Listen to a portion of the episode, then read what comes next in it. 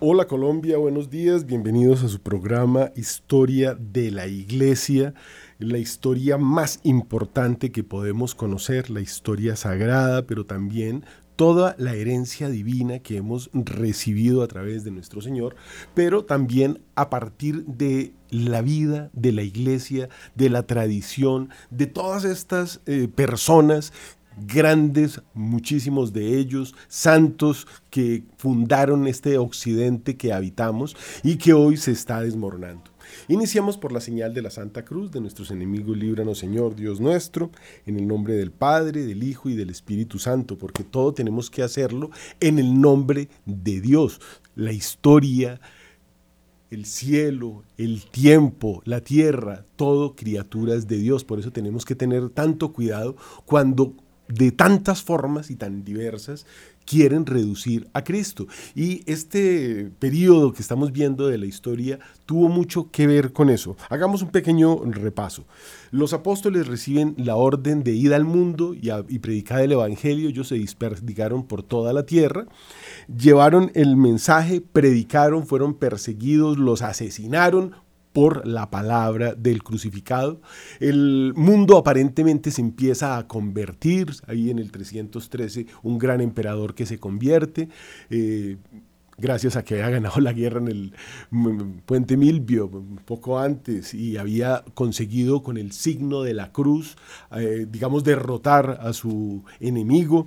Este era Constantino que se convirtió, pero recordemos que al final de su vida quiso perseguir nuevamente al cristianismo, le dio lepra, eh, un brujo, porque, eh, y esto es importante tenerlo muy presente, todo este mundo antiguo, todo ese periodo antes de Cristo está lleno de brujería incluso en el pueblo elegido. Recordemos que Salomón se casó con una cantidad de mujeres, se habla hasta de mil, y cada una venía con su propio Dios y Salomón los aceptó a todos y a todas les dio gusto y les hizo mil altares. Incluso en el templo se hacían ritos, por decirlo menos.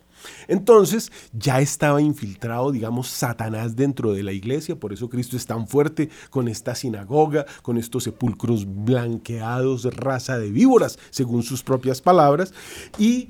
Eh, tiene que haber un vuelco, no viene a cambiarlo todo, sino a darle plenitud y a que todo quede claro. Y ese mundo antiguo, tan satanizado, tan lleno de esa serpiente que ofrecía ser como dioses a todos los que lo adoraran, y por ese pues, podríamos decir, muchísimos llegaron al poder, así como Constantino se convierte en la señal de la cruz, muchos se pierden porque los diablos eh, los engañan, porque a través de la brujería que se mm, realizaba en todo este imperio romano, griego, recordemos que tenían dioses olímpicos, los griegos, los hindúes adoraban por allá un poco de diablos, lo siguen haciendo, los hinduistas, pues eh, Buda y todos estos otros, eh, tenemos dos cosas eh, para separar en este momento, ¿no? El hinduismo con H, que está allá digamos, dirigido por unos personajes terribles, unos dioses asesinos, unas diosas con una cantidad de brazos que en cada uno lleva unas espadas, y el budismo de la China que sigue a una cantidad, también influido por este hinduismo, pero sigue una cantidad de filósofos y una cantidad de, profetas, podríamos decirlos, que nunca prometieron, ni hicieron, ni dijeron yo soy Dios, ni resucitaron, ni resucitaron a nadie. De hecho, Buda murió de uh, un atragantamiento que le dio, comió demasiado, le dio una diarrea que lo mató. Así murió Buda. Y lo cremaron, Allá se salvó un diente que tienen en Sri Lanka y adoran, adoran cosas, criaturas.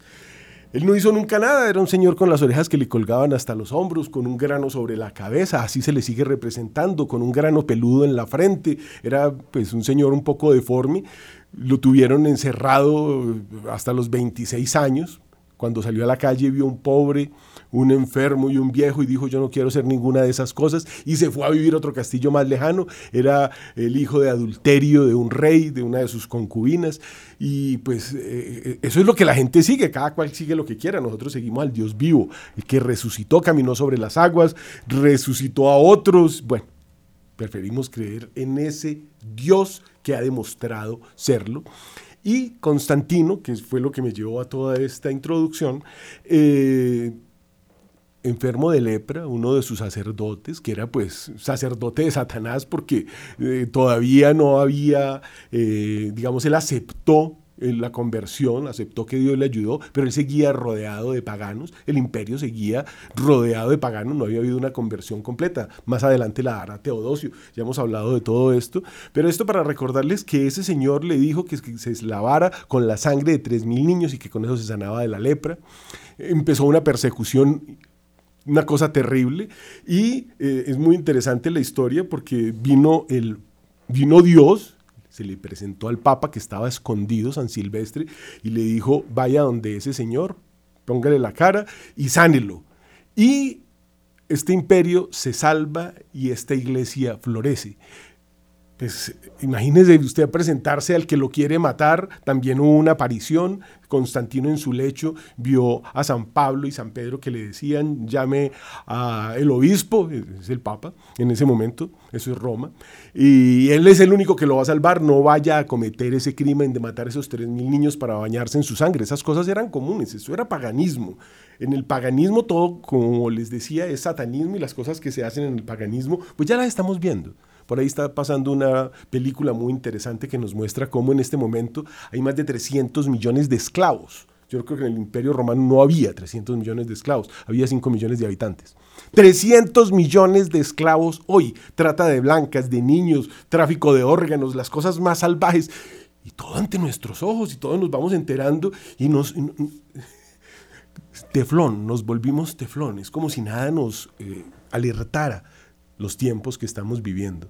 Pues Constantino llama al Papa, viene San Silvestre, ora por él, se le sana la lepra, vuelve y pide que lo bauticen porque el, Arrio, les he hablado mucho de este Arrio, un sacerdote terrible, un infiltrado dentro de la iglesia, como lo ha habido a lo largo de toda la historia, eh, lo había llevado a que eh, asumiera ese arrianismo y se estaba destruyendo la iglesia. Arrio lo había bautizado, él le pide al Papa, bautíceme usted porque ese bautismo mío anterior yo no sé. Y le dice, no señor, el bautismo es válido en el nombre del Padre, el Hijo y del Espíritu Santo, el agüita, y si eso se hace correctamente, el bautismo es válido, así lo haga un hereje, así lo haga un niño, así lo haga una mujer. Tienen que bautizar a los niños que están abortando, no los maten y los manden al limbo, por favor. Bauticen a los niños. Estamos cometiendo una serie de crímenes que claman a Dios. Y recordemos que la última vez que oímos de un clamor que subía hasta el cielo, vinieron, vino la Trinidad, los tres ángeles allá al encenar de Mambré, y eso se llamó la destrucción de la Pentápolis. Si hay 50, no la destruyas. Si hay 40, si hay 20, pues proporcionalmente en este mundo no hay ni uno. Porque de 8 mil millones de habitantes, ¿cuántos habrán ido a misa el domingo y habrán comulgado estando en gracia de Dios? Si hay solamente 400 mil sacerdotes. Les dejo esa inquietud. Entonces, se convierte Constantino, eh, empieza, digamos, un, nuevo oxígeno para la iglesia, ya no hay estas persecuciones y el cristianismo empieza a viajar por todo el mundo. Ya ha sido destruido Jerusalén, ya ha sido, eh, han surgido todas estas herejías, ha habido las persecuciones a los cristianos en todos los rincones de la tierra los ejes del mundo antiguo, hemos hablado muchos de ellos, Roma, pues capital del imperio romano, Jerusalén, que ha sido ya destruida, Juliano trató el apóstata, este emperador que quiso reconstruirla y le llovió fuego del cielo. Dios no quiere que esa ciudad, se, que ese templo, que esas cosas se, se, restauren y la ciudad sigue como está hasta nuestros días. Ahí fueron los musulmanes los que llegaron, eh, pusieron el domo de la roca ahí sobre el monte Moriah, donde Abraham, pues sabemos la historia con Isaac, toda la historia y todas las persecuciones y sabemos también por profecías que este pueblo también se convertirá al final, los judíos también se convertirán y, no estamos tampoco tan lejos de esas cosas. Y el otro eje, Constantinopla, la ciudad de Constantino, allí fue donde surgieron todos estos problemas, también surgieron los padres de la iglesia, de los que ya hemos hablado, todos los exégetas, todos los padres del desierto, los padres apologistas y ya más o menos con ese concepto, con ese contexto, con esa idea que tenemos global de lo que es, eh, digamos, este surgimiento del cristianismo en el mundo entero y de los enemigos, porque aquí hay una cosa que es muy interesante y es, digamos, la clave de todos estos problemas, y es que esa conversión como la de Constantino o como la conversión que se da de los griegos, que Pablo Ale Areópago les eh, proclama eh, esa buena nueva, ese Dios desconocido del cual ellos tienen un sitio, un nicho para colocarlo y les dice vengo a hablarles de este Dios y ellos lo aceptan y están felices hasta que les dicen que era también un hombre que lo mataron y resucitó. Ellos están muy cómodos y el mundo está muy cómodo con un Dios por allá, muy lejos. Un Dios que, que sí, que nos hizo, como decía, eh, bueno, tantos herejes que dicen que Dios nos creó y se fue que Dios nos creó y nos dejó ahí abandonados. Eso es lo que han dicho todos los grandes teólogos desde la ilustración para acá, para que tengan mucho cuidado con toda esa filosofía y teología moderna. Dios no nos ha abandonado, Dios está presente y la eh, creación se todos los días se da, se renueva. Dios es eterno, yo soy el que soy significa el que fue, el que es, el que ha sido, el que será. Todo, Él es todo, en Él vivimos como lo demuestra el Blossom de Higgs y todo eso que les hablaba la otra vez, que hicieron la máquina más grande del mundo, eh, el acelerador de hadrones para demostrar que Dios no existe y terminaron demostrando que existe una partícula que llamaron la partícula de Dios, que demuestra que hay algo que lo hizo todo. Es muy interesante porque la ciencia misma, la lógica, nos lleva a Dios. Entonces, este Dios es verdadero hombre. Entonces estos hombres estaban muy cómodos con unos dioses en el Olimpo, con unos dioses violadores, los griegos, o con unos dioses animales, los egipcios, allá en Alejandría. Hemos hablado también de la biblioteca de Alejandría y de una bruja que la dirigía y que le echan la culpa a los cristianos de haber quemado la biblioteca y de haber matado a la bruja, no señores. ¿Y por qué le digo así? ¿Por qué me tomo este atrevimiento? Porque cuando no creen, nosotros creemos en un solo Dios, cuando son panteístas, pues están creyendo en una cantidad de dioses que no deben ser dioses, para nosotros son ángeles caídos. Y el que adora, invoca, dice la misma Biblia, ese es llamado pitoniza o es llamado nigromante, pues está invocando falsos dioses, o está invocando muertos. Y bueno, desgraciadamente no cree en el Dios que hizo los cielos y la tierra y que es verdadero hombre. Y aquí empieza un problema que es muy interesante. Porque todos los pueblos se han ido convirtiendo de dientes para afuera, como se dice hoy, pero resulta que siguen creyendo y siguen siendo en el fondo paganos. Ellos siguen creyendo en un Dios por allá, pero que Cristo murió en la cruz gritando, entonces ese era un hombre que Dios abandonó, que lo, que lo poseyó, eso era lo que decía el arrianismo, que Dios no es verdadero Dios y verdadero hombre, sino que Dios poseyó a ese hombre y que después lo abandonó y lo dejó morir en la cruz y por eso murió gritando en la cruz. Él murió fue diciendo, perdónalos porque no saben lo que hacen. Y ahí está tu madre, y ahí está tu hijo, y Padre, en tus manos encomiendo mi espíritu. Se fue, liberó las almas que estaban en el seno de Abraham, porque es Dios de lo visible y lo invisible. Y hay una santa que dice que si viéramos el mundo invisible no podríamos ver la luz del sol, del sol. Así es la cantidad de ángeles que hay. Y la tercera parte son demonios, para que tengamos eso presente. Esos fueron los que cayeron, que se, eh, bueno, se llevó con la cola, dice el Apocalipsis, a la tercera parte de los ángeles. Entonces, ojo cuando les hablen de ángeles con nombrecitos raros y cuando le digan ahora la ventana, aquí le mando el ángel, un ángel no es un perro. Hay que respetar a los ángeles, son seres muy superiores a nosotros. Pondré un ángel delante de ti para que te cuiden todos tus caminos. Por eso se representa el ángel de la guarda grandísimo, cuidando un par de niños que somos nosotros, que van cruzando un puente. Así somos frente a los ángeles. Y hay unos superiores, hay nueve jerarquías. Bueno, hay que respetar a los ángeles, esas cosas no son. Y que, le mando un ángel como con una campanita, como si fuera un perrito, un gatico, una vaca que, se puede invocar. Usted sí lo invoca, ángel de mi guarda, él viene, Virgen Santa, ella lo escucha, Dios mío, ven en mi auxilio. Él está presente, pero cuando usted invoca un ángel caído, también viene. Y usted espanta a su ángel de la guarda porque llegó el ángel caído y usted invoca al malo y usted quedó en manos del malo. Eso es lo que nos representa la iconografía de San Miguel, mostrándonos ese ángel allá derrotado. Pero cuando estamos en gracia de Dios está derrotado. Si nosotros dejamos de estar en la gracia de Dios, si nosotros escogemos el mal, se llama libre albedrío. Nosotros expulsamos el ángel bueno y el otro se para y quedamos en... Eso también lo llaman infestación hasta posesión. El otro toma digamos, eh, el lugar del ángel bueno sobre su vida y empiezan a pasar muchas cosas. Y les dice mentiras y dice que los va a sanar. Y a otro que está por allá le dicen, dicen que un infarto, dos ejemplos aquí muy rápidos, un infarto no empieza el día que la persona se muere, el, infarto o que le da pues el ataque. El infarto empieza una semana o un mes antes, por la forma de vida empieza muchos años antes. Pero una semana o 15 días antes empiezan a suceder ciertas cosas en el cuerpo y por eso... Eh, eso es ciencia, el don de ciencia que tanto le pedimos a Dios, y los ángeles se dan cuenta. Y por eso le dicen, usted le va a dar esto, y después le da. Entonces usted cree que lo que le dijo el brujo es porque el brujo es muy inteligente, ¿no? Es porque el ángel caído le dijo. O el ángel caído le pone la inspiración a otro para que haga una trampa en un juego o en alguna cosa, y como él ya sabe que ese va a ser esa trampa, entonces le puede decir a usted, ya compre este número que se va a caer, o haga esto que esto va a pasar, y usted convencido de que es que, no, no, no, es la trampa, es usando la ciencia, los elementos que ven de forma sobrenatural porque también se mueven de una velocidad muy rápida y están tentando a mucha gente. Así es como dan números de lotería y muchas cosas. Hay muchas formas de engañar. Hay que tener cuidado con esos seres que le han inspirado, por ejemplo, a Constantino ir a matar 3.000 niños y tienen que venir los apóstoles a aparecerse para que no lo haga. Y le inspiró a todos estos pueblos, no solamente los griegos, sino toda esta iglesia de Oriente en Constantinopla, donde hay muchos santos, pero también hubo unos que se quedaron en otras cosas y pues empezaron a rechazar a Dios verdadero Cristo, verdadero Dios y verdadero hombre, verdadero hombre.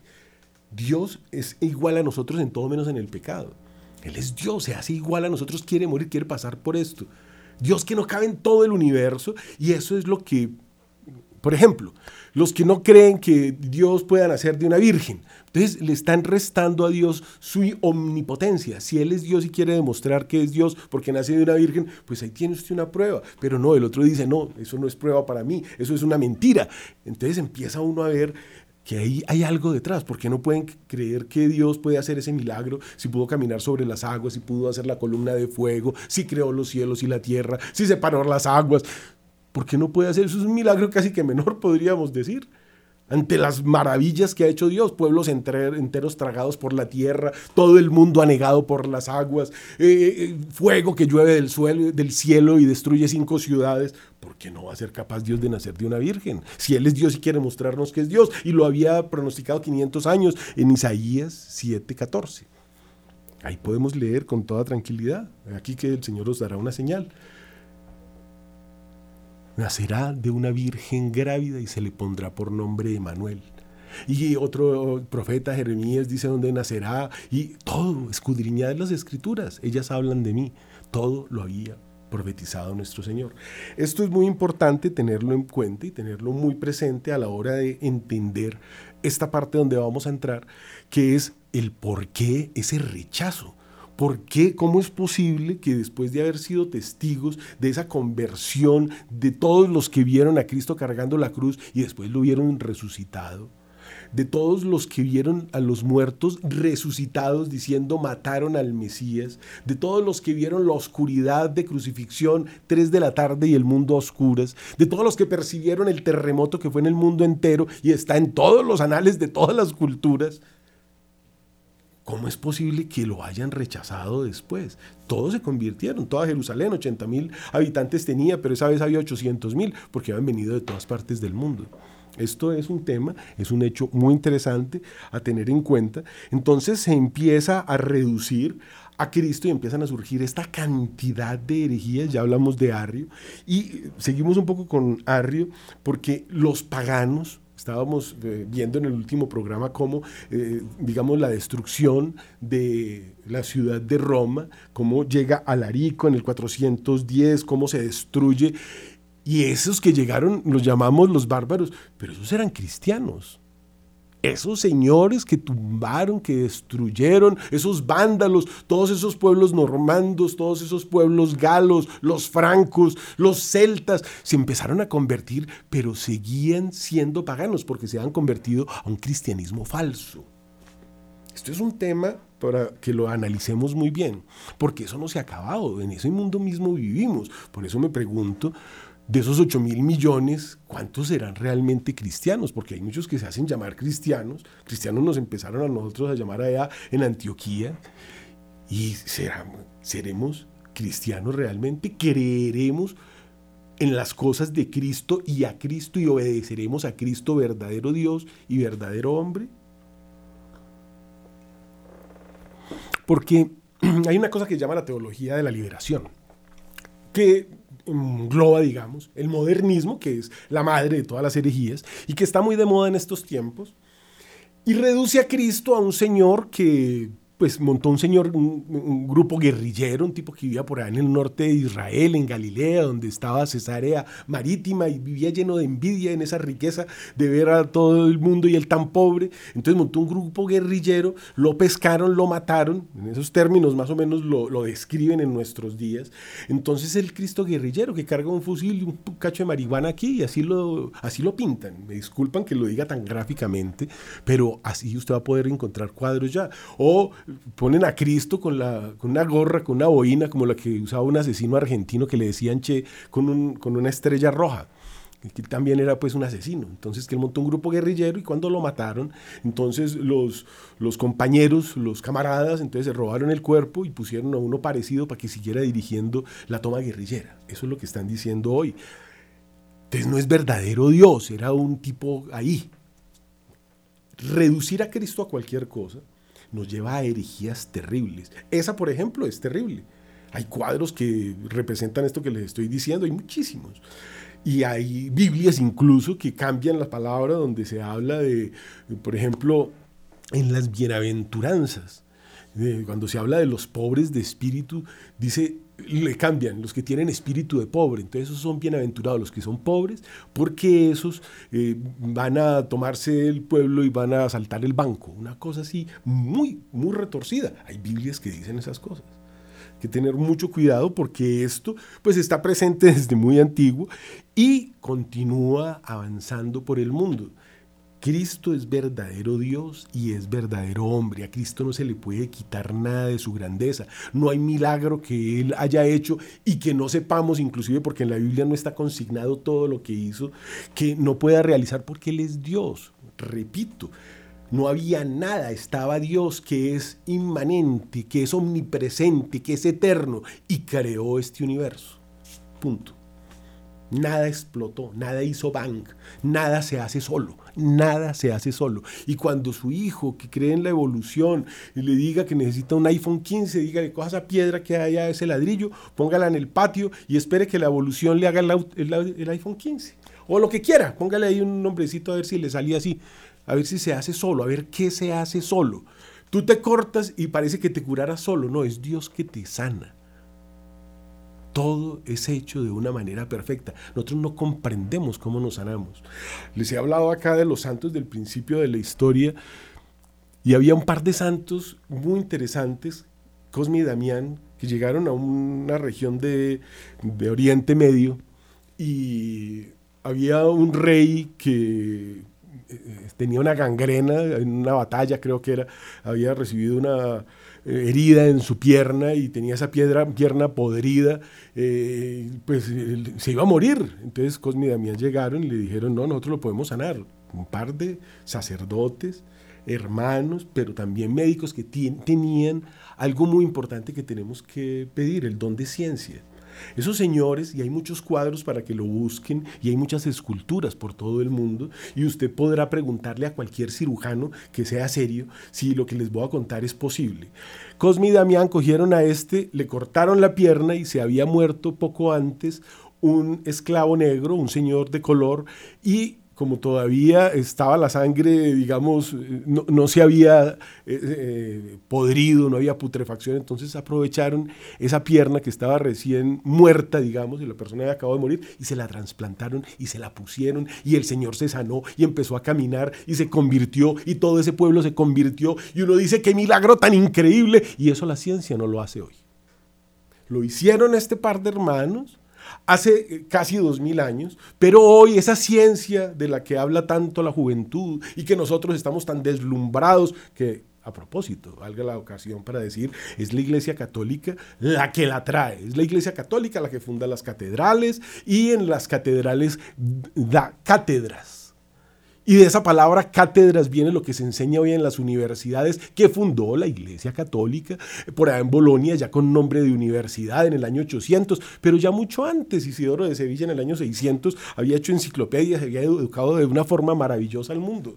Y había rescatado San Benito en el año 450 o 500 todo el conocimiento de los griegos y de todos esos pueblos que estaban cayendo la gente no tenía idea de nada, pero la iglesia rescata, restaura, cura, sana, mejora, hace florecer. Y cuando ya todo el mundo está educado, viene Napoleón, se roba los colegios, se roba las universidades, se roba los hospitales, se roba los hospicios. Hasta la palabra hospital viene de los hermanos hospitalarios. La iglesia hizo todo. Llegó esta revolución hace unos 200 años y dijeron, no, nosotros no inventamos la enciclopedia, borren a Isidoro de Sevilla y entonces ponga que la hizo Dideroto, que la hizo Antonio, que la hizo eh, Robespierre, que eh, esto es increíble. Ya la había hecho Isidoro de Sevilla en el año 600, la enciclopedia, y entonces se llamaron enciclopedistas, los ilustrados y llenaron esa enciclopedia de mentiras y todo el mundo se convirtió a la mentira del paganismo y donde dice Eucaristía ponen, no, eso es eh, antropofagia. Una cosa pero aterradora. Y aparte de eso, pues entonces se roban los hospitales, dicen que ellos se lo inventaron. No, ya Cosmi y Damián habían trasplantado una pierna cuando hoy todavía no se pueden trasplantar. Y todas las ciencias desarrolladas por la iglesia y todo el conocimiento regalado por la iglesia al que quiera saber, al que quiera aprender. Porque el florecimiento del mundo, y esto es un pequeño paréntesis, si nos ponemos a pensar lo que ha sucedido a partir de Cristo y tomamos la mentira pues de la evolución y dicen que vivimos aquí hace 16 mil millones de años, entonces ¿por qué en 2000 años todo floreció y en los otros eh, 15.999 mil años no floreció nada? No había sino guerras y canibalismo y paganismo y esclavitud y muerte me quedo callado un momentico para que lo pienses, ¿no? es la iglesia, funda la familia y a partir de la familia surgen personas buenas que aprenden cosas importantes dentro de sus comunidades y desarrollan todo porque se acaban esas guerras horribles en las que incluso eh, eh, eh, viene aquí otro ejemplo, incluso los romanos tenían una esclavitud terrible Ahí tenemos ejemplos no solo en Roma, sino en Grecia, de los estoicos. Un estoico, el más importante de ellos, le dice a su amo, deja de pegarme con ese palo porque me vas a partir la pierna. Si ves, me seguiste pegando, ya me partiste la pierna. Eso es un estoico, ¿no? Él no llora ni nada, sino, ya lo hiciste, ya no puedo trabajar. Otro, pasa el emperador y lo saluda, creo que fue Carlo Magno, Alejandro Magno pasa por su lado y le dice, ¿qué puedo hacer por ti? Y el otro, tan estoico y tan importante, le dice, quítate y no me tapes la luz del sol. Esos son los estoicos y todos tipos tan importantes y tan inteligentes que de todas maneras tenemos que agradecer el sistema filosófico que es aprender a amar el conocimiento. Ya Sócrates y Platón entendieron que eh, había algo superior y creían en dioses, pero no había venido todavía nuestro Señor, no había venido la revelación, pero ellos siguen aferrados a unos dioses por allá y no Cristo Dios. Por eso lo que le sucedió a San Pablo allá en el Areópago. Y toda este, esta parafernalia de cosas absurdas que suceden con, con todas estas escuelas de pensamiento han llegado a nuestros días y han permeado, digamos, el mismo cristianismo y mucha gente vive en esta confusión. tenemos que darles claridad, ver la verdadera historia del mundo desde los ojos de Cristo, desde los ojos de la fe. Por eso vamos a recordar un pasaje que es muy interesante de algo que sucede con unos amigos de Cristo y que nos va a poner en contexto de algo que vamos a hablar.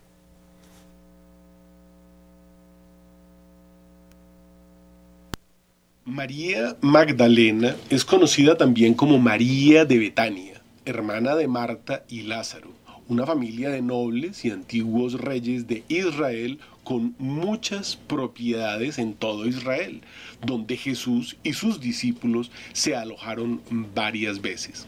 Cuando Lázaro murió, María le dijo, Señor, si hubieras estado acá, mi hermano no habría muerto. Juan 11, 32.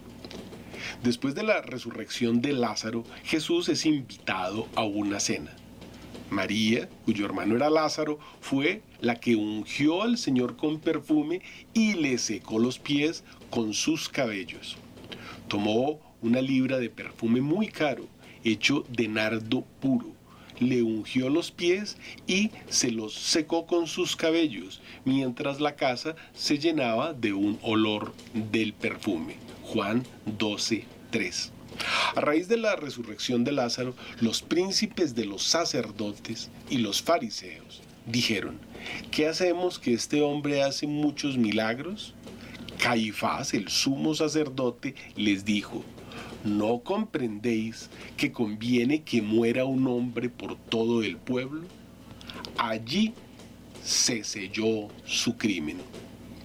Estaban junto a la cruz de Jesús su madre, la hermana de su madre, María de Cleofás, y María de Magdala, dice San Juan.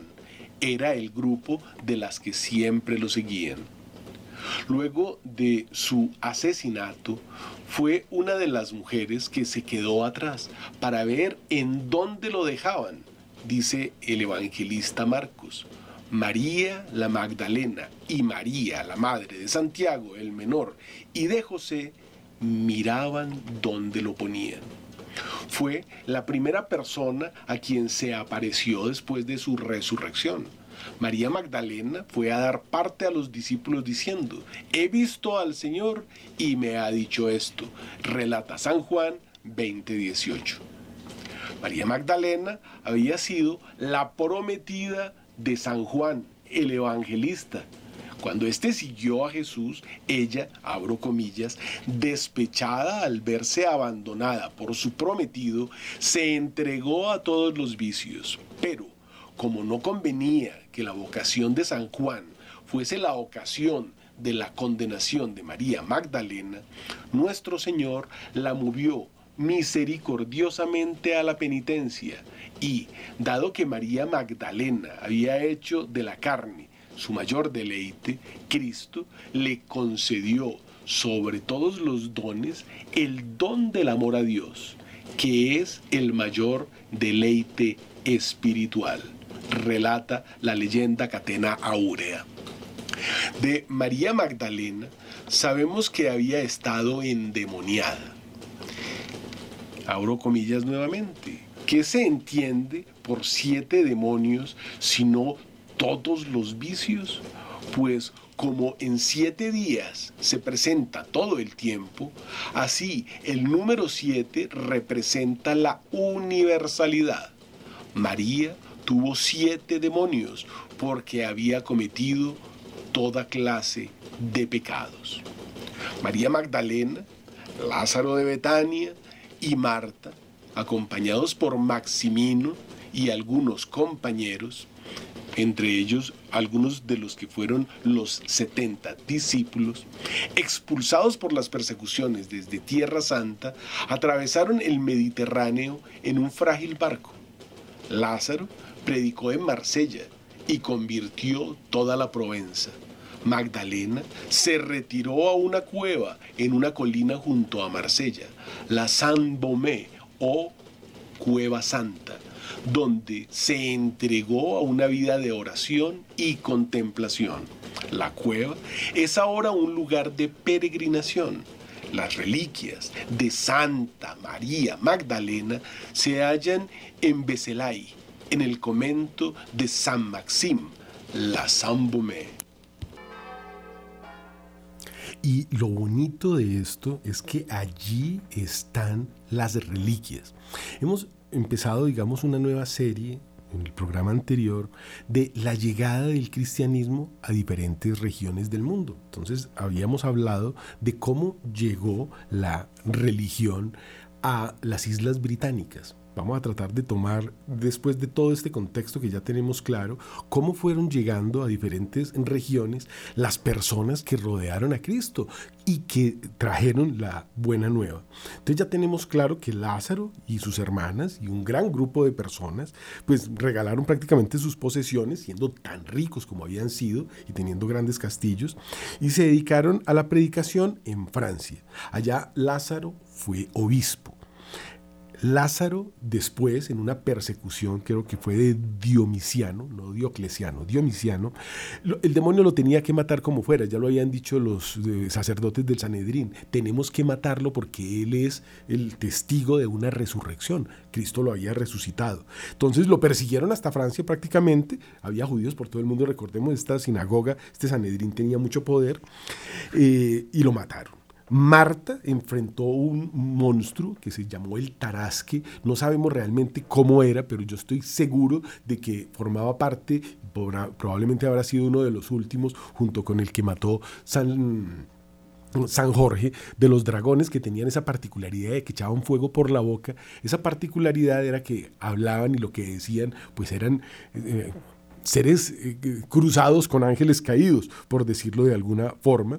Marta lo enfrentó con agua bendita y una cruz a este Tarasque que habitaba entre Arles y Aviñón y por eso eh, se le representa a Santa Marta con, con, esta cruz, ¿no? Y mm, dominando este dragón que fue domesticado.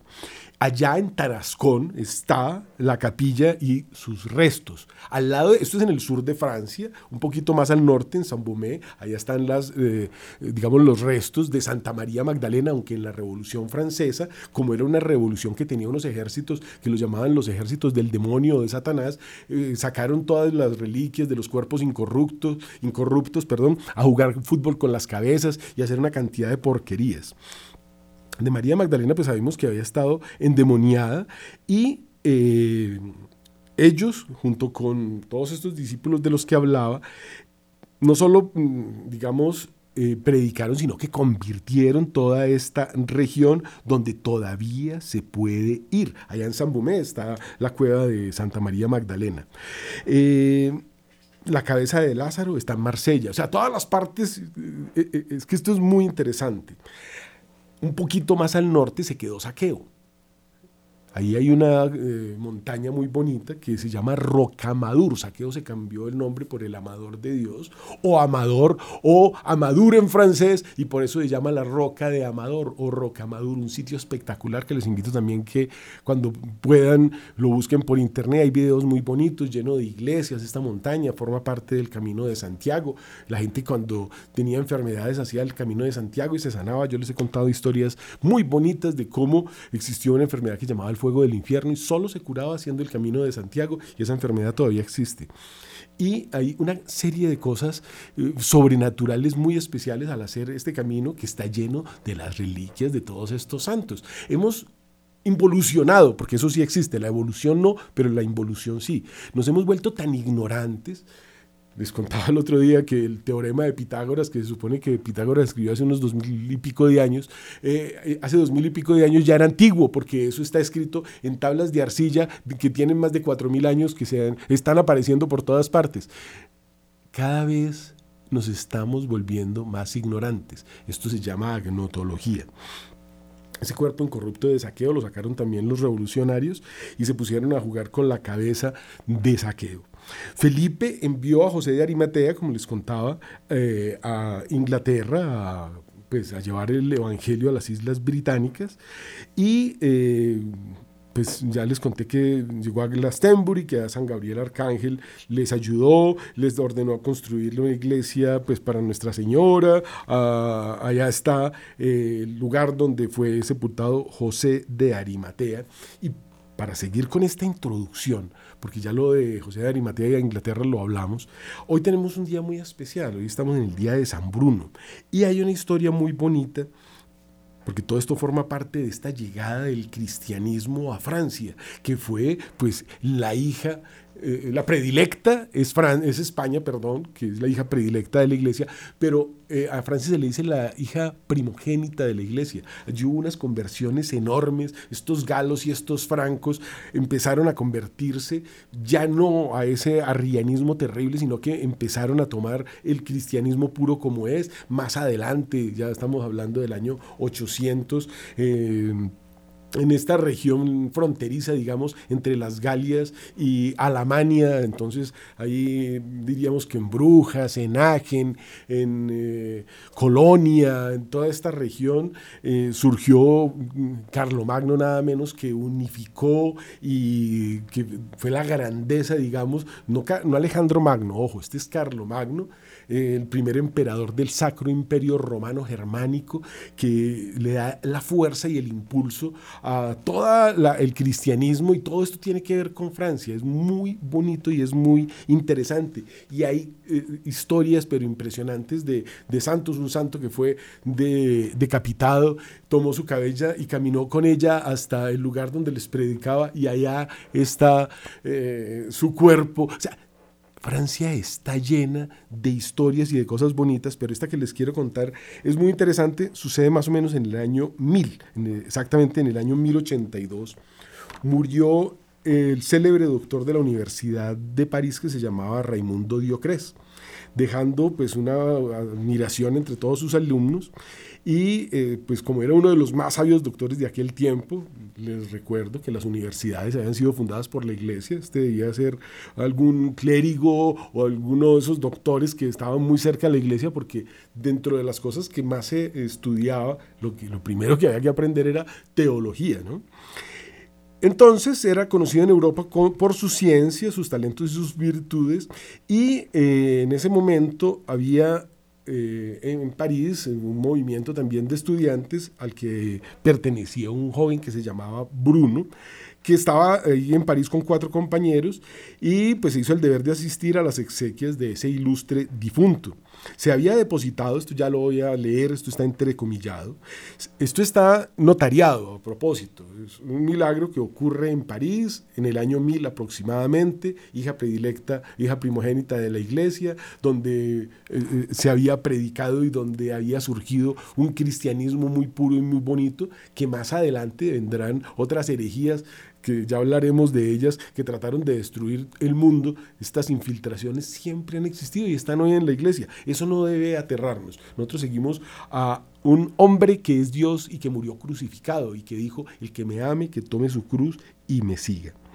Se había depositado el cuerpo en la gran sala de la Cancillería, cerca de la iglesia de Nuestra Señora, y una inmensa multitud rodeaba respetuosamente la cama en la que, según costumbre de aquella época, estaba expuesto el difunto cubierto con un simple velo. En el momento en que se leía una de las lecciones del oficio de difuntos que dice, Respóndeme, cuán grandes y numerosas son tus iniquidades. Sale de debajo del fúnebre velo una voz sepulcral y todos los concurrentes oyen estas palabras. Por justo juicio de Dios he sido acusado. El muerto habló. Por justo juicio de Dios he sido acusado. Acudieron precipitadamente, levantaron el paño mortuorio, el pobre difunto estaba allí, inmóvil, helado, completamente muerto. Continuó eso y luego la ceremonia, por un momento interrumpida, hallándose aterrorizados y llenos de, de terror todos los concurrentes. Se volvió a empezar el oficio. Si llega la referida oración, respóndeme. Y esta vez, a vista de todo el mundo, se levantó el muerto y con rotunda y acentuada voz dijo, por justo juicio de Dios, he sido juzgado. Y volvió a caer el cuerpo. El terror del auditorio llegó al colmo, dos médicos justifican de nuevo la muerte, el cadáver estaba frío, rígido, no se tuvo valor para continuar y, esto es algo increíble, se aplazó el oficio para el día siguiente. Las autoridades eclesiásticas no sabían qué resolver, nos decían, es un condenado, es indigno de las oraciones de la iglesia. Fíjense estas palabras, es un condenado, es indigno de las oraciones de la iglesia. No se puede rezar por los condenados. Decían otros, no. Todo eso es sin duda espantoso, pero al fin no seremos nosotros todos acusados primero y después juzgados por justo juicio de Dios. Recordemos que el muerto había dicho dos cosas. Primero dijo, por justo juicio he sido acusado. Y después dijo, por justo juicio de Dios he sido juzgado. Primero acusado y después juzgado. El obispo fue de ese parecer, que había que dar tiempo, que había que continuar con la, eh, ceremonia fúnebre, volvieron a empezar al día siguiente eh, la ceremonia, estaban como la víspera San Bruno, que sería luego San Bruno y sus compañeros, toda la Universidad de París, todo París había acudido a la iglesia de Nuestra Señora en Notre Dame, vuelve pues a empezar el oficio, a la misma oración dice, respóndeme. El cuerpo del doctor Raymond se levanta de su asiento y con acento indescriptible que hiela de espanto a todos los concurrentes, exclama, por justo juicio de Dios, he sido condenado. Y volvió a caer inmóvil. Esa vez no quedaba ya duda alguna el terrible prodigio, justificado hasta la evidencia, pues testigo el obispo, el alcalde, el gobernador, todos los notarios, toda la ciudad de París, no se admitía réplica y por orden del obispo, previa sesión, se despojó al cadáver de las insignias, de las dignidades y fue llevado al muladar de Montfaucon. No hay entierro católico para los condenados, para los suicidas. Ahora es que ya se ven en los, como se creman, y en los, ya no hay cementerios, en los campos santos todos están revueltos, pero antes había el sitio de los suicidas. Ahí eso era tierra pelada, no era tierra consagrada, no era tierra santa, porque por eso se llama Campo Santo. Miren lo interesante que nos cuenta esta historia, lo que ha cambiado el mundo. Se despojó del cadáver de insignias y se llevó a un muladar. Al salir de la gran sala de la Cancillería, Bruno, que contaría entonces cerca de 40 años, 45 años, se dedicó a dejar el mundo y se fue con sus compañeros a buscar en las soledades de la Cartuja, cerca de Grenoble, un retiro donde pudiese asegurar su salvación y prepararse así despacio para los justos juicios de Dios. ¿Cuánta gente no se habrá convertido con este testimonio? Esto está notariado, repito, esto pasó, esto no son leyendas. la crucifixión de Cristo no es una leyenda. Hay cualquier cantidad de milagros eucarísticos, todos notariados. Entonces, pues tomemos en cuenta, Dios envía, cuántas veces nos han, nos han mostrado gente que vuelve del infierno a contar que vivió el juicio y que lo devolvieron para que diera testimonio a este, dio el testimonio de que estaba en el infierno. Francia hizo un pacto con Dios, así como pacto hizo Dios con el pueblo elegido, se convirtió en la hija primogénita de la iglesia y hoy ya no es un país católico. Francia es un país musulmán los niños que están naciendo en Francia ya no son de francés. Es increíble cómo cayó la tasa de natalidad. Los nombres más comunes allá son Mohamed o Ali. El Islam se tomó Francia. Eh, hay una cantidad de méritos que ha tenido Francia para el mundo. Habría que hablar acá también de las cosas tan hermosas que suceden con San Bernardo de Claraval, por ejemplo, que convirtió tantísima gente en esta región de Claraval. O eh, podríamos hablar de, también de San Luis María Griñón de Montfort, que se refería mucho a San Bernardo. Este es el de... Pues, eh, una de las obras más hermosas que hay alrededor de la Virgen, con la cual se hacen todas las eh, consagraciones del mundo. Y es interesante traer a San Luis María Griñón de Montfort porque él predicó en una zona que se llama La Vendée. La Vendée es como decir un departamento de Francia, no tan al sur como Marsella, un poquito más al norte. Y esta región que fue pues, catequizada por San Luis María eh, de una forma tan, tan impresionante, nos, eh, digamos, muestra lo que fue la preparación de este santo, de este pueblo, que sufrió una de las persecuciones más terribles que ha tenido la historia de la iglesia en el mundo. Esta región fue arrasada, con los cuerpos de los bandeanos se hacían tambores, se hacían... Eh, forros para libros, se hacían lámparas, eh, eh, no tenían balas suficientes ni cañones para matarlos, entonces los amarraban, los subían en un barco y los hundían, eh, o sea, unas barbaridades impresionantes. Y a, pesar de, digamos, este martirio que sufre este cuerpo, este pueblo, de los fundamentalismos anticristianos, de los relativismos, los colectivismos mentirosos, como les contaba, de estas eh, teologías modernas, la mentira masificada y aparentemente victoriosa, no solo ayer, sino hoy.